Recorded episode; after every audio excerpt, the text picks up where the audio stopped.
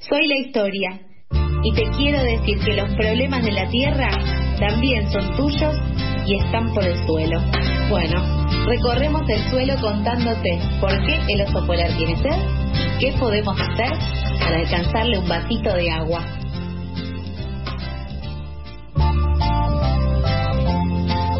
8 y 40 marca el reloj y le damos la bienvenida a nuestro querido amigo Mijael Kaufman que anda por ahí, eh, quizás del otro lado. Hola, mija, buen día. Claro que sí, muy buenos días, grupo. ¿Cómo es que le va? Bien, ¿vos? Buen día, mija.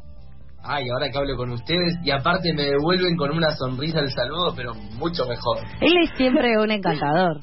Totalmente. Este, históricamente lo ha sido y ahora está en su versión intelectual.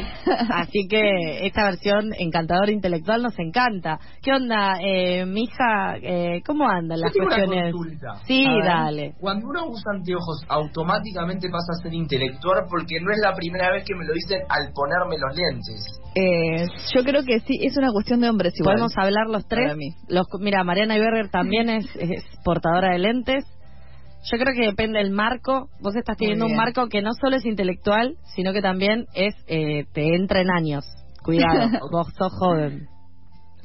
Eh, Bueno, el marco transparente recomendado para, para no entrar tanto en años. Acá con Sol te lo podemos recomendar. Eh, sí, uno básicamente demuestra que, por ejemplo, no ve bien cuando usa lentes. No es solo una cuestión canchera. Ah, Eh, ok. Perfecto. Pero sí hay una cuestión de, de no sé cuántos libros lees. Claro, fue una moda en un momento esos lentes que no tenían no tenían aumento. no tenían aumento y yo como, Eran una no moda como el tiro bajo. ¿Vos también los usaste? a los lentes sin aumento. Sí. No porque hace muchos años que no veo. Claro, O sea, no los lo tenía que usar. No tuve la posibilidad de subirme una moda. Exactamente. Pero bueno, eh, bueno, mija, a nuestras cosas. Además de que ahora sos intelectual y me han contado Ah. que vas a seguir dando vueltas por el mundo.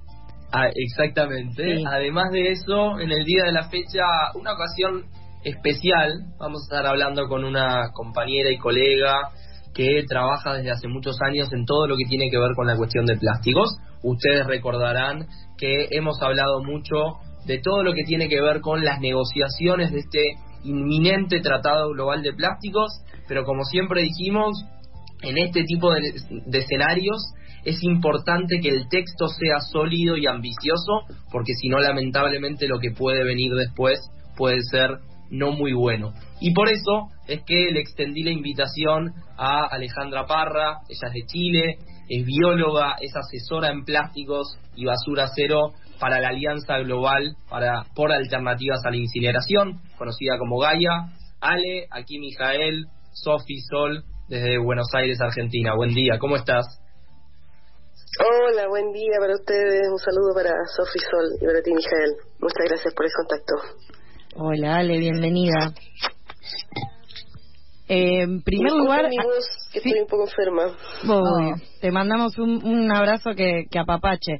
Pero ahí mi hija estaba, estaba contando que vos participás eh, de, de, de una organización que justamente viene pensando todo esto que es el, el mm, próximo tratado eh, de, de, de plásticos. Si quieren, eh, nos cuentan un poco un poco sobre eso, eh, así eh, lo, lo vamos pensando también eh, entre todos. ¿Cuál es tu participación? ¿De qué se trata la red? Ujú. ¿Sí? Eh, y ¿Quieres que parta yo, Mijael, o quieres partir tú? eh, Pero por favor, adelante, que tú eres la invitada. Yo ya bastante hablo todos los miércoles. Bueno, gracias. Bueno, este es un proceso que se inició eh, hace bastantes años atrás, pero el 2022 la Asamblea de Naciones Unidas, la quinta reunión de la Asamblea de Naciones Unidas por el Medio Ambiente, tomó la decisión de comenzar a redactar este tratado luego ya de la contratación que hay del nivel de daño que existe en el planeta producto de los plásticos eh, y la contaminación que generan en todo su ciclo de vida, que en realidad no es cíclico, es una cadena lineal eh, y tampoco es de vida, es de muerte, pero eh, desde la extracción de la materia prima para la fabricación del plástico ya se generan daños ambientales, impacto a la salud de las personas, eh, a los derechos humanos también, y eh, por supuesto cuando el plástico se transforma en, en residuo o en basura eh, ahí es donde genera los impactos más, más evidentes para la mayor parte de las personas pero también hay impactos eh, el, que produ producen los plásticos cuando están en uso ni siquiera cuando están transformados en, basura y en residuos. Y de eso ya hay mucha información y se ha contratado el nivel de daño y es por eso que se comenzó, se decidió comenzar a redactar este tratado que empezó efectivamente a, ser redactado en noviembre del año pasado en una primera reunión en Uruguay, luego hubo la segunda reunión en París en mayo de este año y ahora se viene la tercera reunión en noviembre donde ya hay una un documento texto de base eh, un borrador cero le llaman de, texto de tratado sobre el cual se va a, discutir en la próxima reunión de del Comité Intergubernamental de Negociaciones, que es como se llama eh, el grupo de países que negocian el texto del tratado. Así es que en eso vamos en estos momentos sobre eso que mencionabas del el impacto en la vida cotidiana, nos eh, pasaba que hace un ratito con Sol estuvimos repasando las noticias del día y se dio a conocer eh, el Riachuelo, que es un el, río La Plata, digamos, en, a, la vera de, la ciudad de Buenos Aires, que eh, también de, otras de otras ciudades, en un espacio en donde se encuentran eh, varias varios espacios, por eso se, se llama la cuenca Matanza Riachuelo, que se realiza dos veces al año un análisis sobre qué es lo que hay eh, en esa parte del río y justamente se conoció por cuarta vez consecutiva en estos informes que los residuos que más llegan al cauce principal del río son elementos plásticos, justamente en, en eso de lo cerca que están eh, de nosotros eh, este este impacto que, que mencionabas y ahí mi hija quiere quiere sumar algo más. Yo recuerdo, Ale, que hace unos cuantos meses habíamos hablado y, tú me habías enseñado y me parece interesante hacerlo aquí al aire para explicar y contar un poco mejor de los impactos en la salud de los plásticos, de los microplásticos, porque quizá en la diaria se nos escapa un poco y decimos, bueno, sí, los plásticos son malos, pero no llegamos a profundizar. Y dada tu formación como bióloga, también me parece interesante poder hacerte esa pregunta.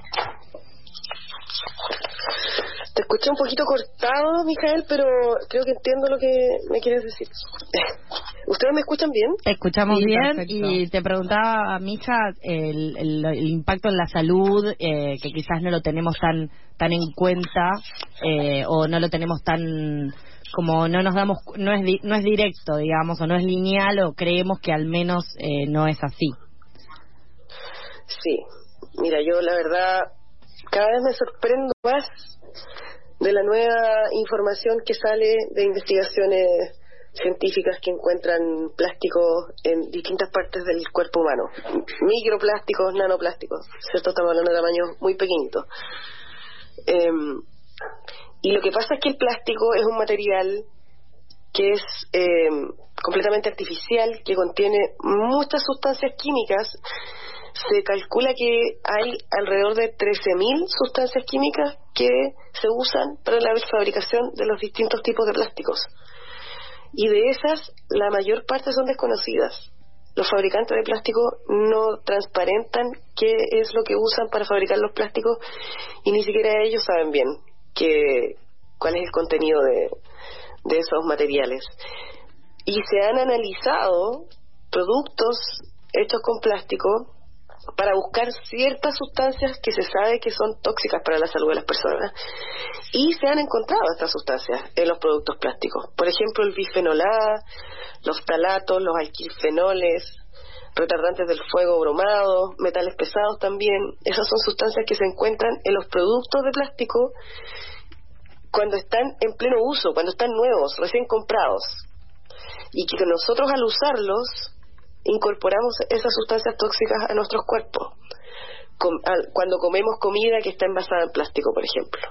Cuando los niños juegan con juguetes de plástico. Cuando los bebés juegan con juguetes de plástico y los muerden y los chupan. Ahí, cuando usamos ropa, ropa hecha de, de fibras de plástico también eh, respiramos eh, fibras fibras de plástico Eh, y también, bueno, el plástico está tan... Eh, es, se ha fabricado en tales cantidades y, y es un material, como les decía, que es tan artificial que nadie se lo come, por eso es que no es biodegradable, no hay ningún ser vivo que se lo coma, y básicamente porque es veneno para la vida. Entonces lo que sucede con el plástico es que se va partiendo en pedacitos, cada vez más pequeños, se transforma en microplástico, en nanoplástico, y se ha encontrado eh, microplástico en el agua, en el agua envasada sobre todo, tiene más concentración de microplástico que el agua de la llave, le decimos en Chile, el agua de la canilla, creo que le dicen ustedes. Em, se ha encontrado microplástico en el agua potable, en, en, distintas regiones del mundo. Se ha encontrado microplástico en el agua lluvia. Eh, se ha encontrado microplásticos en la leche materna humana, en la sangre humana, en la placenta humana y eh, en el meconio de los bebés, que es la primera feca de un recién nacido, también se ha encontrado microplástico. Y se están estudiando cuáles son los efectos de los microplásticos en los organismos vivos.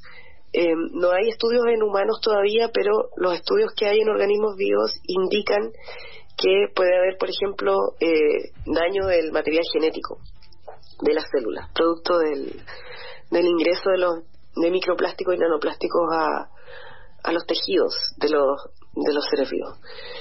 Eso independiente de las sustancias tóxicas aditivas que contenga eh, los, los plásticos. Entonces, la verdad es que los impactos a la salud se prevén muy negativos, pero se van a comprobar mucho peores eh, en un futuro no muy lejano, lamentablemente. Y, y el impacto que tienen está bueno hay microplástico en el aire también lo estamos respirando. Eh, y el impacto que tienen esto eh, que tiene este material eh, en nuestra salud va mucho más allá de la basura plástica. Comienza a tener impacto como les decía desde que se saca la materia prima para la fabricación del plástico que son los hidrocarburos y muchas otras sustancias químicas que se usan en la fabricación y eso ya tiene impactos ambientales y a la salud de las personas en los lugares donde los plásticos se fabrican. El reciclaje de plástico también eh, lo que hace es reciclar estas sustancias químicas tóxicas eh, y tenemos como producto artículos de plástico reciclado pero que concentran estas sustancias tóxicas. No es seguro reciclar todo el plástico solo algunos tipos de plásticos y que no contengan idealmente aditivos, pero como no se sabe el contenido de, sustancias químicas de los, de los materiales, la verdad es que en estos momentos es muy inseguro eh, el reciclaje de plástico y que además eh, hay una capacidad actual para reciclar menos del 10% de todo el plástico que se está produciendo, que crece además la producción de manera exponencial, cada vez más año a año. Entonces es una situación la verdad, eh, una crisis planetaria que por eso es que se está abordando de esta manera con un tratado global eh, que ponga atajo a esta situación y idealmente lo que queremos desde la organización es cierto es que este tratado logre reducir fuertemente la producción de plástico que es lo primero que hay que hacer cierto cerrar la canilla de, de la producción de plástico para poder abordar este problema de con, la intensidad que se requiere para detener todos estos daños. Ahí Ale dabas con la cuestión del reciclado que me parece importante de mencionar en nuestros países, en Chile, en Argentina y en toda Latinoamérica, la cuestión de los recicladores, de las cooperativas de recicladores es sumamente importante en términos de empleos en muchos casos. Aún así, siempre es importante poner este dato sobre la mesa que a nivel mundial se recicla menos del 10%. ¿Cómo explicarías a quien nos está escuchando ahora o va a escuchar el recorte después estas dos miradas importantes de hablar de transición a la par de reconocer que el reciclado no es una solución para esta problemática tan grande que tenemos? Sí, así es. Bueno, por eso es que una de las demandas de las organizaciones es la transición justa para los recicladores de base. Oh, perdón. Y los recicladores de base están participando en las negociaciones del tratado para lograr que contenga medidas que em, apunten a que este sector cierto informal de trabajadoras y trabajadores puedan, eh, sufran lo menos posible producto de los cambios que va a generar el, el tratado de plásticos. Y en realidad muchos recicladores y recicladoras usan el plástico como uno de los materiales que eh, les sirven para trabajar, ¿cierto? Pero no es el único, ni tampoco es el, el más importante. Em, entonces, los recicladores y las recicladoras queremos que sigan existiendo, por supuesto, que mejoren sus condiciones de trabajo y que participen, ojalá, en las soluciones al problema de los plásticos, que, que no es eh, directamente el, el reciclaje, o no por lo menos de la forma en la que se está haciendo hoy en día con materiales que no se sabe el contenido de sustancias tóxicas que contienen, ¿cierto? Eh, y, y además con una recuperación eh, bastante marginal en, en, relación a la producción, es más bien un lavado de imagen para las empresas, el, el reciclaje que, que lo efectivo que es en términos de reducir la contaminación por plásticos en el mundo. Entonces, queremos que los recicladores aporten en las soluciones que en el fondo participen de las soluciones y pensamos que las soluciones pasan por el fortalecimiento de los sistemas de rellenado, por ejemplo, de retorno, de venta a granel, que son formas en realidad de, comercializar productos muy antiguas, sobre todo eh, que todavía están en uso en, nuestro continente, en Latinoamérica, en muchas partes, eh, todavía se vende así y esos sistemas son los que hay que fortalecer, recuperar, eh, desarrollar y allí los recicladores de base pueden participar y lo importante sí es que participen de las negociaciones para que ellas y ellos mismos se representen en este proceso y eh, propongan cómo quieren formar parte de los nuevos sistemas que, que se desarrollan a partir de este tratado. Ale, clarísima como siempre. Para mí siempre que te escucho es como una clase abierta. Me, alegra mucho que lo hayamos podido hacer al aire y no solamente a vivo entre tú y yo o en redes sociales.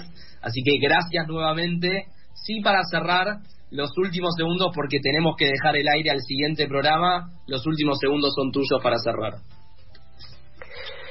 Muchas gracias a ustedes por la invitación. Eh, es súper importante difundir que se está llevando a cabo este proceso. La verdad es que mm, la mayor parte de la gente no sabe eh, que, se está escribiendo un tratado global para detener la contaminación por plástico. Eh, la mayor parte de las personas tampoco sabe el impacto que tienen los plásticos en su salud, en su propia salud.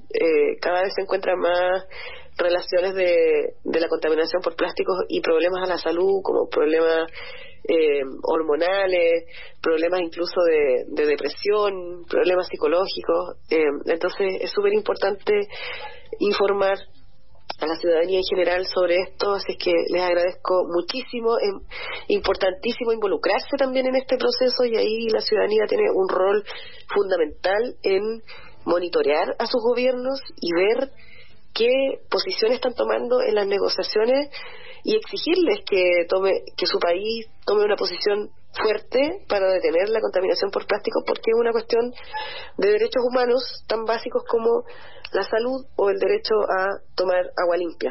Así es que ahí les invito a todas y todos a involucrarse, a seguir informándose y a activarse en función de esto y eh, parte de eso es esto que ustedes están haciendo con este programa, así que muchísimas gracias. Quien dice esto es Alejandra Parra, ella es de Chile, bióloga y asesora en plásticos y basura cero para la Alianza Global por Alternativas a la Incineración, Gaia. Eh, Alejandra, que te mejores, un abrazo enorme y muchas gracias por prestarnos este ratito.